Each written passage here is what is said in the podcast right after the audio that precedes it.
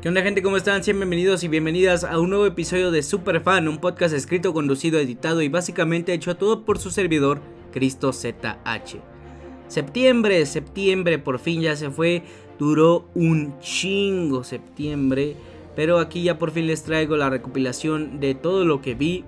El único estreno que vi del que no le hice video fue Cacería en Venecia. Eh, así que ahí sí me lo perdonan. Le di tres estrellas y media en Letterboxd. Creo que es la que más me ha gustado de las tres que han sacado de, este detective con Kenneth Branagh. Así que sí. Eh, septiembre fue un mes muy difícil, eh, sobre todo para mí, para mi familia. Así que sí me ha costado mucho trabajo, pero aquí seguimos. Este, sin nada más que agregar, les recuerdo que me pueden seguir en mis redes sociales como arroba cristozh en Twitter, TikTok, Instagram y Letterboxd y en YouTube como Proyecto CC que recientemente también ya sobrepasamos los mil suscriptores. Estoy muy satisfecho por ese lado. Ya tenía mucho rato queriendo llegar a esa cifra y por fin lo hemos conseguido. Ahora sí, sin nada más que agregar, los dejo con el episodio de lo que vi en septiembre. No es un pájaro ni un avión. Es el podcast más súper de todos. Super Fan.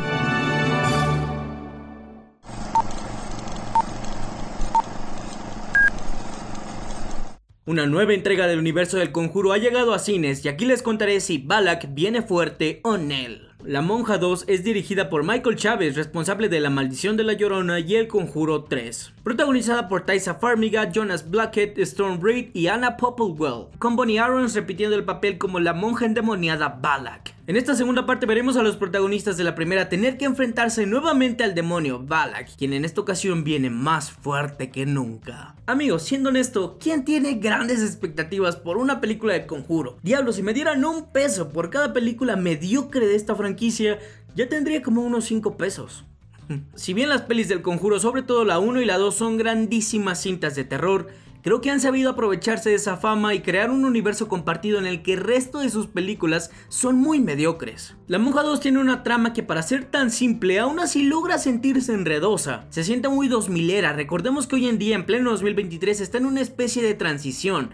Es un periodo que genuinamente yo siento que en próximas décadas se va a estudiar. Las películas de terror tratan de modernizarse, incluso las franquicias ya establecidas como Scream o Evil Dead se reinventan. Y en esta peli no hay nada nuevo, carajo, hasta se siente muy repetitiva al resto de las pelis del conjuro. Demonios endemoniados que poseen cuerpos, al final los demonios parece que van a matar a medio mundo, pero todo se resuelve gracias a la fe. A veces tienes que dar un salto de fe. Uno de los fallos de la monja 2 es tener siempre el mismo tono simplón a lo largo de toda la peli no genera tensión, no provoca ninguna sensación ni desarrolla ningún personaje. Tenemos todavía más personajes que en la 1, genial.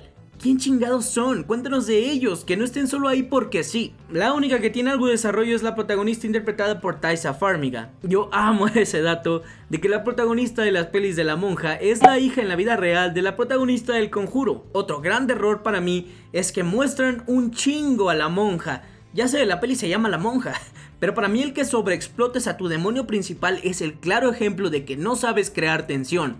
Asusta al espectador con aquello que no pueden ver, pero aquí la vemos a cada rato, se siente más como un slasher que como terror sobrenatural. La trama intenta ser más de lo que puede, se toma demasiado en serio a sí misma, le da muchas vueltas al asunto y por eso en el segundo acto se pone lenta, aburrida. Genuinamente a mí ya me estaba dando sueño. La pregunta del millón en todas las pelis de terror. ¿En verdad da miedo? Gracias a los jumpscares tan planeados y cantados que son lo mejor de la película y que son la base de este universo, sí, pero genuinamente esos momentos están muy telegrafiados, los ves venir dos minutos antes y funcionan más como cortos o clips de TikTok. Y lo peor es que muchos ya los mostraste en los trailers, así que la audiencia ya sabe en qué momento van a salir. Hasta para hacer un buen jumpscare tienes que meter más esfuerzo, ser más creativo, que la audiencia no se dé cuenta tan rápido. La cinematografía es plana, los efectos visuales están X y la música es el aspecto técnico que más sobresale como tiene que ser en una película de terror. Se ve a leguas que James Wan ya no está al mando de la franquicia y no saben qué hacer con estos personajes, entregando historias cada vez más desapegadas de los casos reales y bastante mediocres, en lugar de aprovechar a los personajes tan bien diseñados que tienen en su universo y darle algo mejor a esta audiencia tan masiva que los ve. Y para acabarla de fregar, tiene uno de los finales más ridículos en una película de terror que haya visto recientemente. De verdad, la resolución final para vencer a Balak es algo que pretende ser épico, pero resulta risible al más puro estilo de la fe de Toreto en Rápidos y Furiosos. La Monja 2 es una película floja con un terror bastante mediocre, pero aún así es disfrutable en algunos momentos. Así que yo le voy a dar 2 estrellas y media de 5. Eh, eso sí, es un gran plan para ir a verla con tus amigos saliendo de la escuela o de la chamba. La Monja 2 es mejor que la Monja 1, pero eso no es ningún cumplido, siendo una más de las entregas endebles pertenecientes a la franquicia del conjuro. Si tú ya la viste, por favor coméntame qué te pareció, ¿te gustó o esperabas más?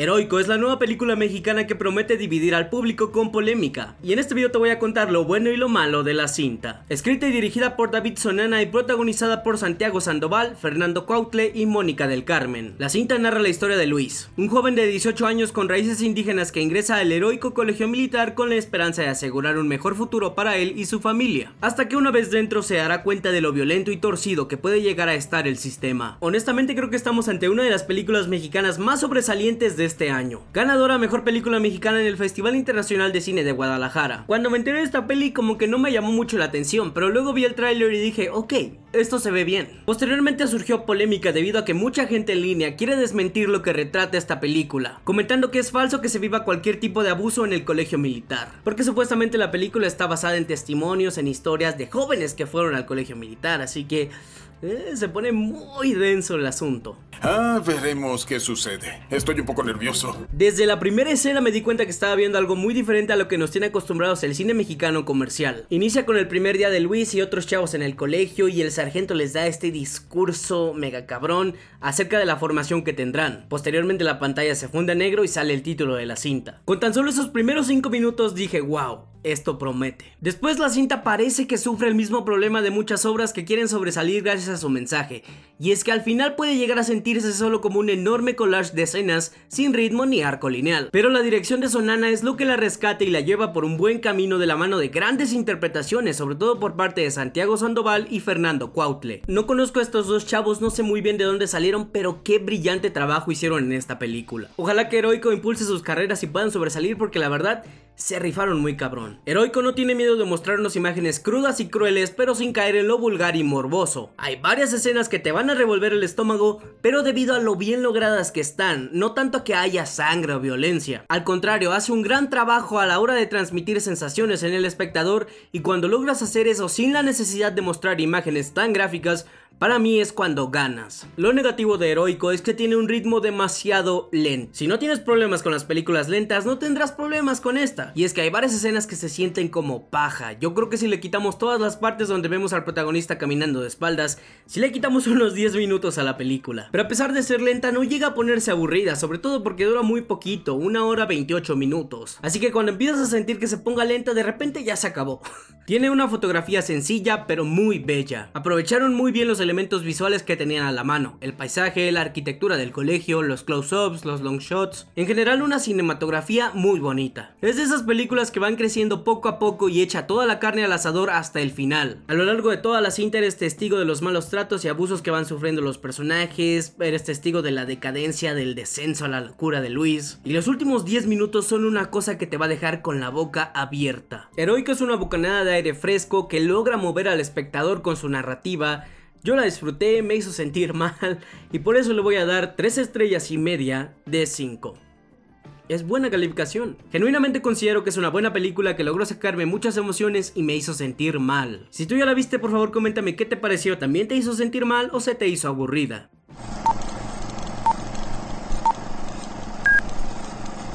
Nadie te salvará es la nueva película de ciencia ficción que está haciendo ruido en la plataforma de Star Plus. Y aquí les contaré por qué creo que sí vale la pena echarle un vistazo. Nadie te salvará es dirigida por Brian Dunfield, siendo este apenas su segundo largometraje luego de haber dirigido Spontaneous en 2020. Además de ser guionista de cintas como Amor y Monstruos, Underwater y La Niñera. La protagonista es Caitlin Dever, conocida por sus papeles en películas como Beautiful Boy y Booksmart. En este thriller de ciencia ficción veremos a Brin, una joven solitaria quien tendrá que luchar para salvar su vida contra unos seres espaciales que invaden su casa en medio de la noche. Les voy a ser honestos, ¿qué onda con lo buena, ingeniosa y bien lograda que está esta película? Lanzada como una película original de Hulu distribuida en Latinoamérica a través del servicio de streaming Star Plus, No One Will Save You se siente como algo que ya conoces, pero con diferentes elementos que la vuelven algo interesante de ver. Y es que esta peli es una combinación muy random de películas como Señales, Un lugar en silencio y Mi pobre angelito. Yo le hallé similitudes con Mi pobre angelito no porque sea de comedia ni nada de eso,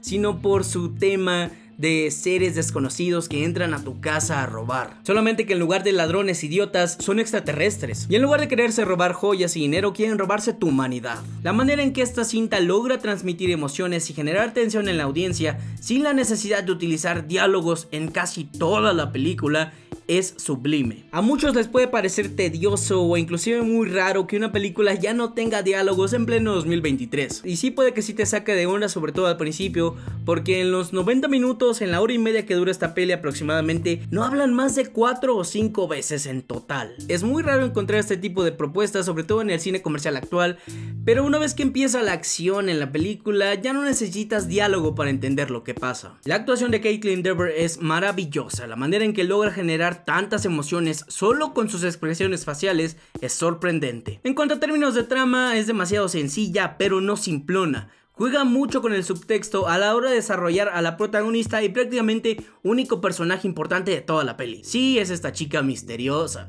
con un oscuro pasado sin familia ni amigos y sin contacto con su comunidad, pero van dándole un buen desarrollo al mostrarnos flashbacks acerca de su pasado y al final todo embona a la perfección con el título de la película. Y es que yo le di una lectura de que nadie te salvará y no solo de los aliens, Nadie te salvará de la depresión, de la soledad ni de la culpa.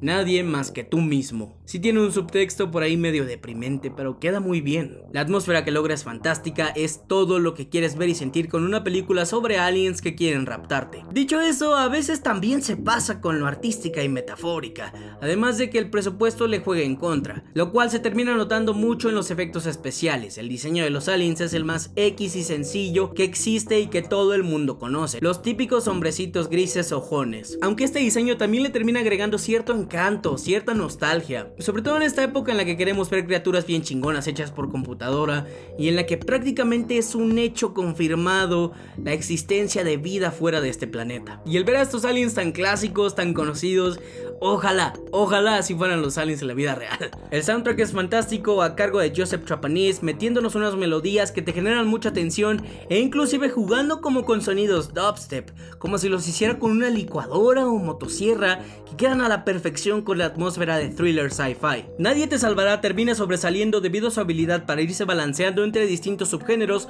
que quedan de la mano a la perfección como lo son el thriller, la ciencia ficción, el terror y hasta la acción al estilo survival. Yo me emocioné mucho viendo esta película, en mi opinión es de esas que si la pones en la sala te va a atrapar, vas a pasar un buen rato viéndola y por eso le voy a dar a Nadie te salvará. Tres estrellas y media de 5. Nada mal. Nadie te salvará es una grata sorpresa entre todas las películas genéricas que lanzan los servicios de streaming cada semana. Y aunque no es la gran obra maestra de ciencia ficción, tiene elementos que pueden volverla icónica o de culto, sobre todo en el nicho de terror. Si tú ya la viste, por favor coméntame qué te pareció, te gustó o no aguantaste que no tuviera más personajes y diálogos.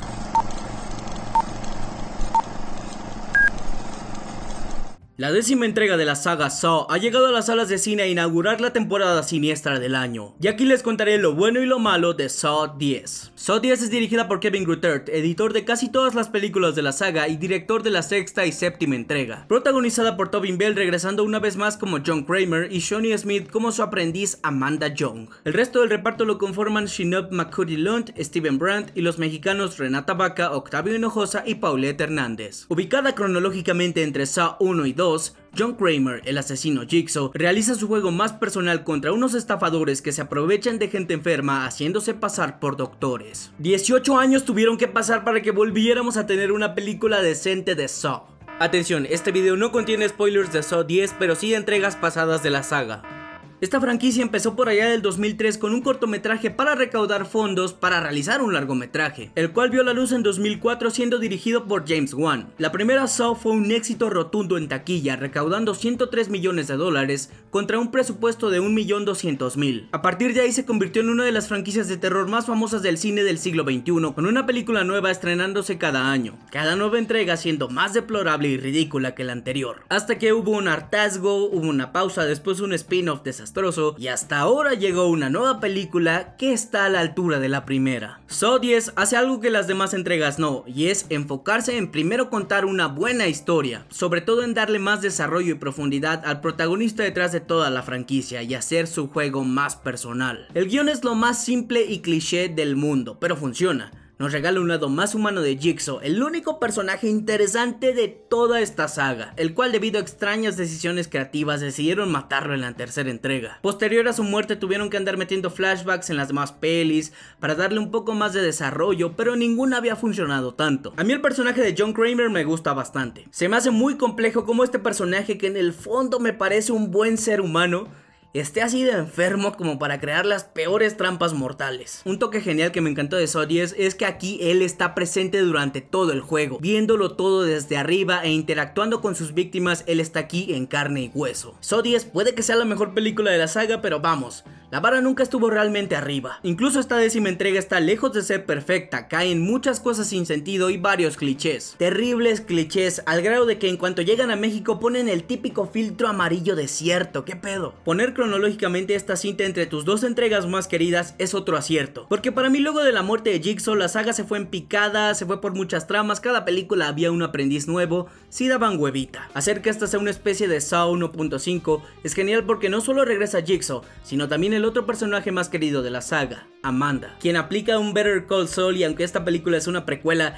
sí se le notan los 20 años que han pasado. La actuación de Tobin Bell es lo que carga toda la película. Este señor a sus 81 años vino a darle un lado más humano a Jigsaw y debe tener ya un lugar bien merecido como uno de los grandes monstruos del cine de terror, junto a figuras como la de Freddy Krueger, Michael Myers, Jason Burgess y todos los de esa línea. La película avanza demasiado rápido a pesar de que se toma su tiempo para arrancar, y es que dura casi dos horas y la violencia empieza ya como hasta los 40 minutos. Me parece que Saw 10, después de la 1, es la menos violenta de toda la saga, así que si tú la quieres ir a ver por el tema de las trampas y el gore, que es lo que más llama la atención de estas pelis, puede que te lleves una decepción por ese apartado. Cinematográficamente hablando se me hace la más bella visualmente de toda la franquicia, cuida mucho su fotografía y logra unas tomas y encuadres que se ven geniales. El soundtrack de Saw es uno de los más icónicos en el género de terror y escucharlo en una sala de cine es todo un deleite. Como habrán notado, yo no soy el más fan de la saga de Saw, pero genuinamente disfruté esta peli. Se me pasó rapidísimo y el plot twist final... Así que yo por eso le doy a Saw 10 3 estrellas de 5 realmente oscila entre las 3 y 3 y media, ¿eh?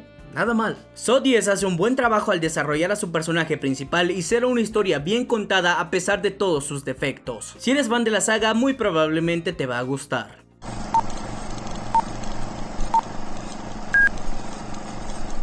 Y bueno, si llegaste hasta aquí, ya llegaste al final del episodio. Muchas gracias por haberte quedado hasta el final. Espero que te hayan gustado mis opiniones de estas cuatro películas.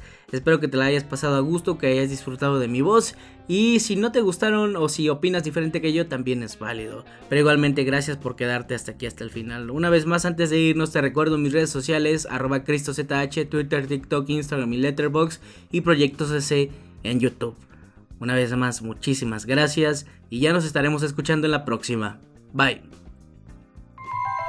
Aquí termina el podcast más súper de todos. Nos escuchamos en el próximo episodio.